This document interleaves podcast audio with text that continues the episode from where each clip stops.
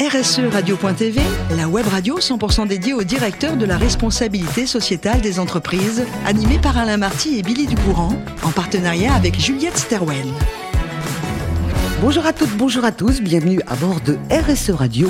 Vous êtes plus de 5000 directeurs de la responsabilité sociétale des entreprises et dirigeants d'entreprises abonnés à nos podcasts. Nous vous remercions d'être toujours plus nombreux à nous écouter chaque semaine. Et bien sûr, vous pouvez réagir sur nos réseaux sociaux et notre compte XRSE Radio-du-Bas TV. À m'écouter pour co-animer cette émission, Marc Sabatier. Bonjour Marc. Bonjour Billy. Merci d'être avec nous. Vous êtes fondateur et CEO de Juliette Sterwen et nous faisons cette émission dans vos locaux. Nous accueillons aujourd'hui comme invité Damien Marquis. Bonjour Damien. Bonjour, merci de m'accueillir. Merci d'être là. Vous êtes directeur RSE de Vivendi. Et juste avant, on va découvrir euh, un, j'allais dire un parcours assez étonnant d'un garçon qui a été pris dans la lumière, j'allais dire des médias, mais qui avait surtout une, une passion au départ. Vous vouliez être régisseur de théâtre. Absolument. C'est pas commun ça comme métier. par le spectacle. Quand on est tout jeune. Ouais, ouais, ouais. Mais attiré par euh, le spectacle, la magie. Euh, de, du storytelling et puis du spectacle vivant. Alors, vous avez passé un bac S. L'école que vous vouliez faire exigeait ensuite un bac plus 2. Et vous n'aviez pas encore l'âge finalement. Absolument. Donc il fallait occuper deux ans. Et les deux ans, bah, vous allez trouver une université euh, qui se trouvait à Grenoble. À l'époque, c'était tout nouveau car elle proposait un diplôme unique en France, un diplôme d'Internet. Ça peut faire, euh, ça peut faire sourire aujourd'hui, mais à l'époque, c'était très important. À l'époque, c'était tout nouveau. Et donc, mhm. on apprenait à coder et on a surtout appris, euh, en tout cas dès le début, à communiquer sur euh, ces nouveaux supports. Et c'est encore aujourd'hui, mhm. je pense que je m'appuie sur ce que j'ai appris à cette époque-là. Alors, ce qui est formidable, c'est que vous avez trouvé euh, cette école et ce diplôme pour combler au départ deux années hein, euh, d'études. Et finalement, c'est votre première connexion Internet et vous allez sortir avec un diplôme RSC et majeur en plus de la promo. Vous aviez trouvé votre voie, ça y est c'est bon? Ouais, je crois. Ça m'amusait beaucoup. Euh, le plaisir est vraiment une, une ligne directrice chez moi d'aller vers ce qui me plaît et ce qui m'amuse et ce qui me, ce qui, ce qui m'énergise. Et donc oui, j'avais, je pense que j'avais trouvé. Alors après ce diplôme, vous tentez et vous faites une école d'ingénieur sur les métiers du digital. Vous êtes à l'IMAC, un institut qui dépendait de l'université Panthéon-Assas.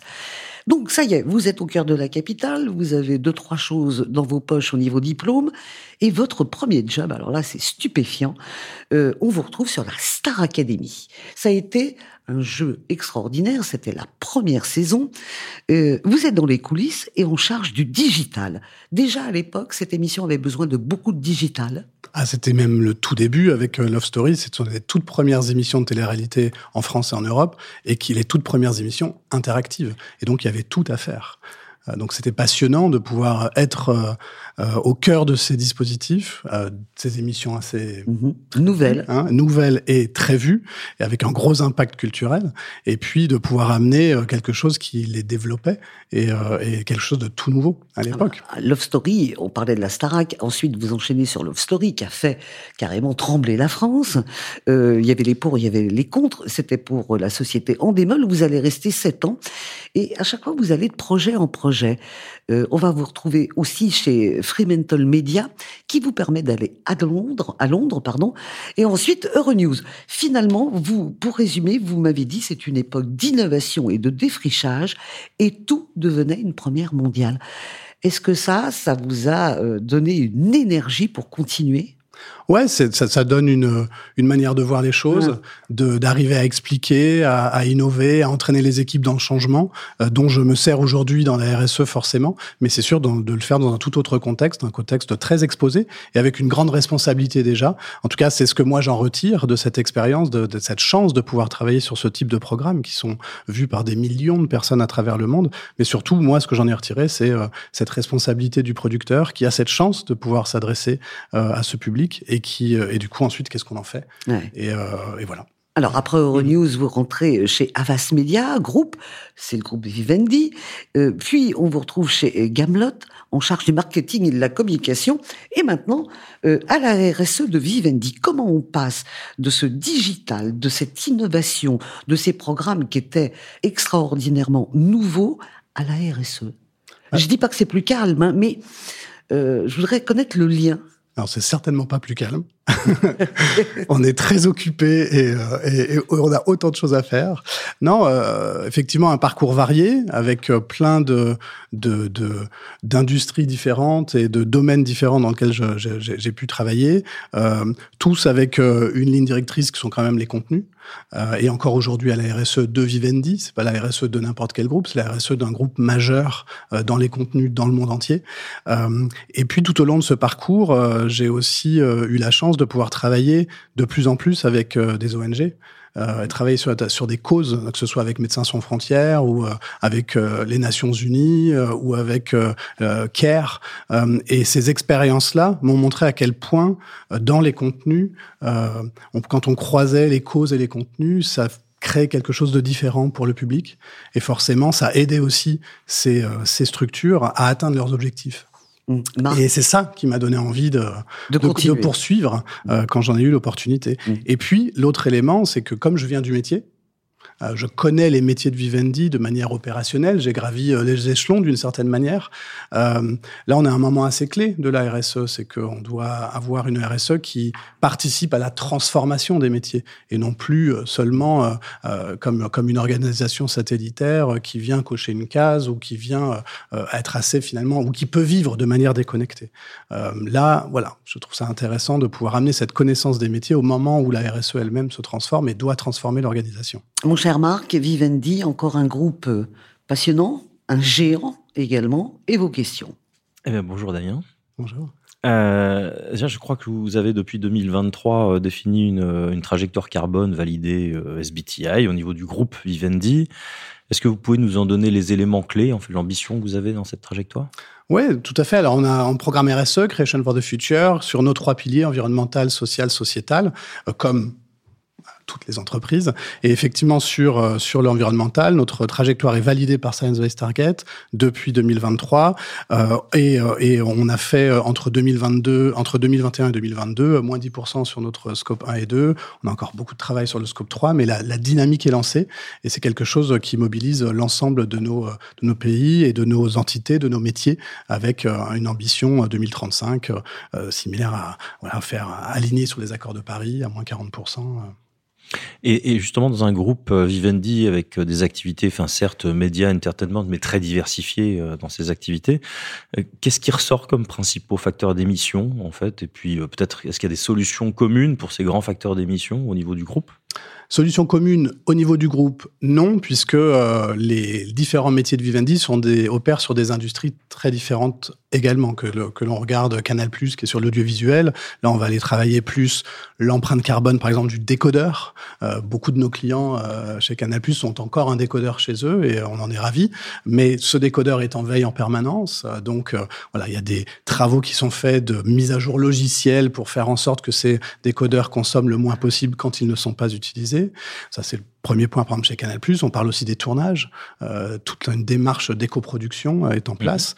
Euh, et quand on compare ça à, par exemple, Prisma Media, euh, donc leader français du magazine, on est sur des logiques totalement différentes, où là, on va aller plus regarder le papier, la, la, l'économie du papier, l'usage de papier recyclé et certifié, et puis ensuite le fret. Quoi. et puis quand on regarde Gameloft, on est Dailymotion, on est sur des problématiques de serveurs de streaming. Euh, et donc, l'ensemble de nos métiers euh, ont des enjeux très différents euh, qu'en ce qui concerne leurs leviers principaux de décarbonation. justement, enfin, puisque vous avez des métiers très différents, puis ce sont des acteurs à chaque fois mondiaux. du coup, quand on est à la tête de la RSE d'un groupe, quelles sont les missions de cette fonction? Enfin, comment vous arrivez à avoir une, une prise en fait sur ces stratégies RSE très très diversifiées, très propres à chaque métier, chaque business? Les opérations sont diversifiées, les moyens d'atteindre l'objectif sont diversifiés, mais toutefois, il y a énormément de partage euh, d'expériences à effectuer. donc, effectivement, le, le, rôle de la RSE dans un groupe comme Vivendi au niveau du siège, c'est euh, avant tout de poser le cadre, et puis d'entraîner l'ensemble des équipes, l'ensemble des métiers dans les différents pays pour faire en sorte que collectivement on atteigne nos objectifs. l'ensemble de nos métiers sont dotés d'un programme RSE avec leur propre et une déclinaison de leurs propres objectifs, que ce soit également sur les volets sociétaux et sociaux. mais c'est sûr qu'ensuite on entraîne collectivement et, on aide. Surtout, on vient beaucoup en appui de nos métiers. Alors en appui d'expertise, en appui financier quand il le faut. Voilà, tout ça a un coût et nécessite pas mal d'efforts. Euh, vous avez mentionné euh, tout à l'heure le fait que vous aviez un programme RSE pour le groupe, et, j'imagine que c'est celui-là qui se décline euh, dans chacun des, des, business de Vivendi, Creation for the Planet, for the Society, with all. On a pas mal parlé, jamais assez, de la planète. Est-ce que vous pouvez nous dire un petit peu ce qui se passe sur For the Society ou with all? Oui, bien sûr. Alors Creation with all, c'est le pilier social de notre programme RSE où on retrouve l'ensemble des actions liées à la mixité, à l'égalité femmes-hommes, et puis à la diversité, l'équité, l'inclusion et l'égalité des chances. Euh, un autre volet euh, que l'on place dans ce pilier-là, c'est également euh, la capacité d'impact positif de nos collaborateurs. Donc, on a lancé un programme, par exemple, un programme mentorat qui permet à nos collaborateurs de d'aider des jeunes qui rentrent sur le marché du travail, des jeunes qui sont identifiés par des associations. On a six associations partenaires. On a lancé le programme il y a deux ans et on a aidé déjà plus de 220 jeunes à rentrer sur le marché du travail, pas, chez Vivendi, hein, sur le marché du travail en général, les domaines qui, euh, qui, qui les intéressent euh, eux et elles. Donc voilà, donc ça c'est ce qu'on retrouve dans, le, dans notre pilier social Creation Revolve et puis dans le pilier euh, sociétal, donc Creation for Society. C'est le pilier le plus matériel pour une entreprise comme Vivendi, une entreprise de médias. Euh, euh, euh bien sûr, euh, la représentativité dans les, contenus est très importante. Le fait que les histoires que l'on raconte, que les contenus que l'on diffuse en audiovisuel ou, ou, ou, même en presse et en édition soient le plus ouvert possible, le plus représentatif de la diversité de la société. Donc il y a énormément de programmes qui sont, qui sont en cours de soutien aux voix émergentes et, et diverses, devant et derrière la caméra. Et puis euh, aussi la manière dont nos, on travaille beaucoup sur la manière dont nos médias peuvent euh, être soutenir euh, des causes, comme on a on a annoncé, on a depuis un an, on travaille avec par exemple Plastic Odyssey, où l'ensemble de nos médias sont mobilisés pour faire connaître cette mission qui lutte contre la pollution plastique des océans dans le dans le monde entier. C'est un bateau qui circule et qui forme des personnes au recyclage du plastique. C'est pas du ramassage du plastique, c'est vraiment d'avoir un impact long terme sur l'industrie. Et puis, et surtout, euh, dernièrement, on a lancé une, fondation la fondation Vivendi qui devient notre euh, levier le plus fort d'action sociétale, une fondation qui œuvre euh, sur l'égalité des chances dans l'accès à la culture et l'accès au métier de la culture, avec une conviction très forte que la culture est une chance et que la culture est un, élément de liant entre les personnes, entre les peuples, entre les communautés, que et, et, surtout pour venir défendre l'égalité des chances qui, qui, qui, a quand même besoin d'être d'être protégé euh, dernièrement. Question subsidiaire. Euh, la CSRD pour Vivendi, c'est un cauchemar ou une opportunité extraordinaire? La CSRD, on se met en ordre de marche pour ça. Ça nous occupe beaucoup, ça occupe, beaucoup euh, les, les, entreprises. Moi, je considère que c'est une opportunité, une opportunité de, de mettre de l'ordre et de déjà, parce qu'une entreprise comme Vivendi, un groupe comme Vivendi fait énormément de choses depuis longtemps, très actif. Euh, euh, on n'a pas attendu euh, la dernière année pour se lancer. C'est, on est présent depuis très longtemps, donc ça nous offre la possibilité finalement de faire un peu euh, euh, une pause, euh, pas dans les actions, mais une pause dans, dans, la manière dont on, dont on voit les choses, pour ensuite pouvoir se projeter, pouvoir faire le point sur ce que l'on fait, comment on veut le faire et comment on se projette sur les prochaines années. Donc moi j'y vois une opportunité. Malgré tout, c'est quand même une, une énorme charge qui repose sur l'ensemble des équipes. Merci beaucoup Marc pour vos questions. On va terminer avec vous Damien. Je sais que vous adorez nager, alors que ce soit en piscine ou dans la mer, mais de préférence l'eau froide, c'est vrai ça? Alors, pas forcément de préférence, mais s'il y a de l'eau froide, ça ne me gêne pas, effectivement. Alors, il paraîtrait que vous aviez pensé le 1er janvier 2024 nager dans le lac Léman sans combinaison. Est-ce que vous l'avez fait? Ah, je vais vous décevoir. J'étais malade ce jour. Non. Et malheureusement, voilà, je n'ai pas pu. C'est remis pour l'année mais, euh, mais il y avait, c'est, toutes les conditions étaient réunies pour que ça ait lieu. Mais malheureusement, non. Mais par mhm. contre, ça m'a pas empêché de, de me baigner en novembre dans la Méditerranée et, et, voilà, et de continuer encore cette année euh, très prochainement.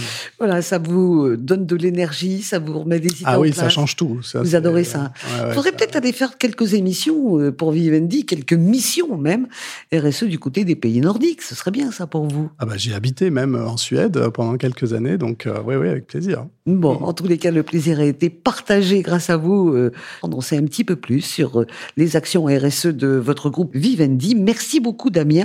Merci également à vous, Marc, pour vos questions et pour votre accueil. C'est la fin de ce numéro de RSE Radio. Retrouvez toute notre actualité sur nos comptes X et LinkedIn. On se donne rendez-vous mardi prochain à 14h précise pour une nouvelle émission. L'invité de la semaine de RSE Radio, une production B2B Radio.tv en partenariat avec Juliette Stawen.